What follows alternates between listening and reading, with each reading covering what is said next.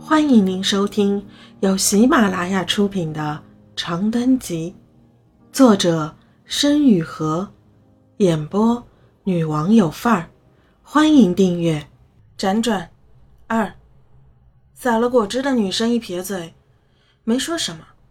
那男生却干笑两声，仍不死心，拎起桌上一罐没喝完的啤酒，晃晃悠悠的起身道：“哎呀哎呀，你看看。”这怎么还害怕上了？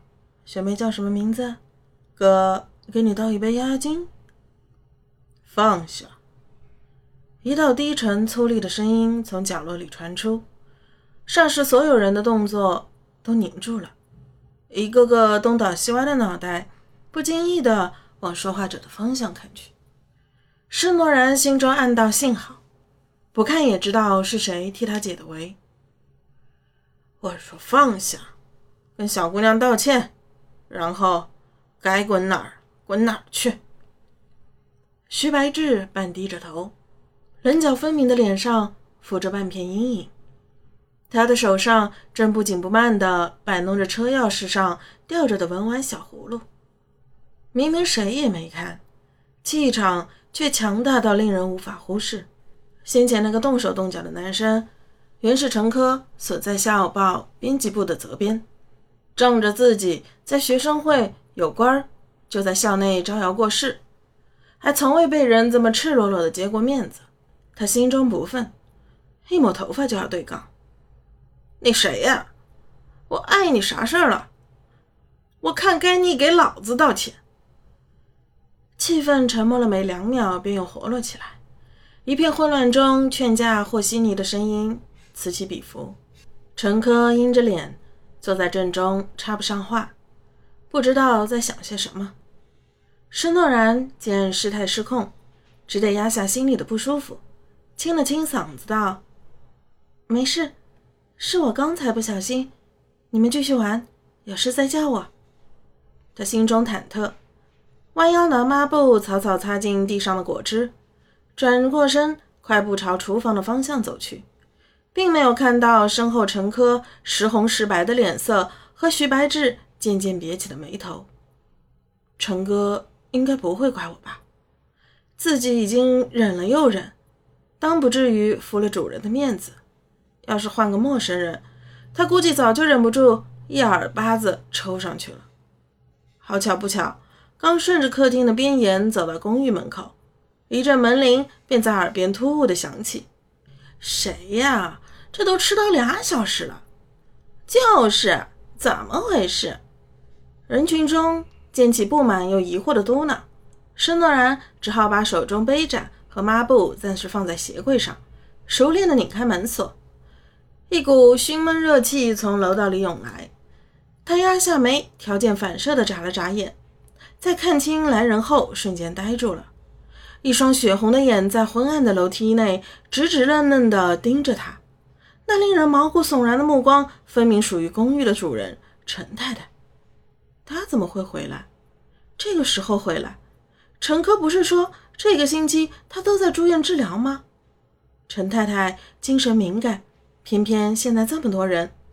一阵诡异的寂静后，施诺然迅速迈过门槛，两手搀着来人进门，以身体挡住众人视线，低声打圆场：“阿姨。”外头是不是有点热？我倒杯茶，你去卧室歇息下。这些都是陈哥的朋友，都是熟人，不用。话音未落，一道刺耳的尖叫在施诺然耳边响起，他心中猛地一沉，知道为时已晚。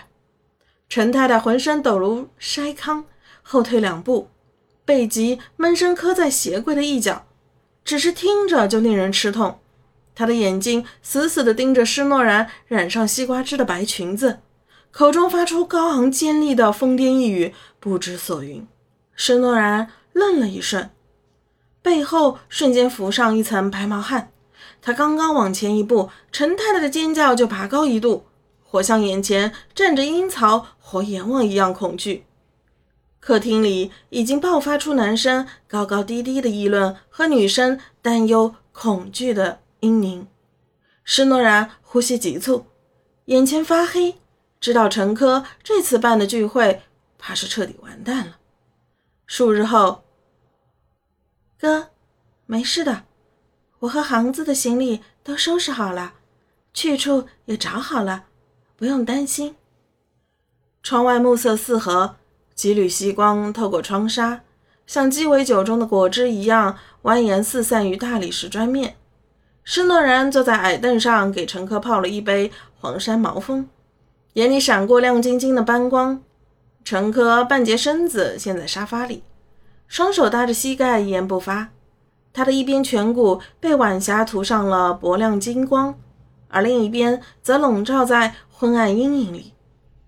真的没事，施诺然干巴巴地重复一遍，把手中温茶轻轻端给陈科。陈科沉默地接过青瓷茶盏，低头吹开浮沫，轻嘬一口。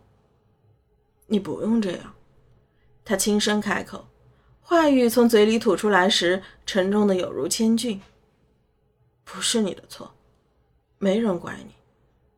施诺然尴尬地笑了笑，缓慢地搓着手解释道：“我知道，其实我很早就打算这时候走的。哥，你也毕业了。”能每天回家陪陈阿姨，我和行子也是想着去外头靠俺们自己闯一闯。陈科眨了眨眼，依旧用那种无奈又哀伤的目光慢慢扫视着前面的茶盘，像是什么都没听进去一样。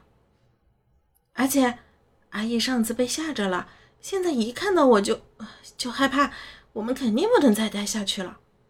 施诺然咽了咽口水。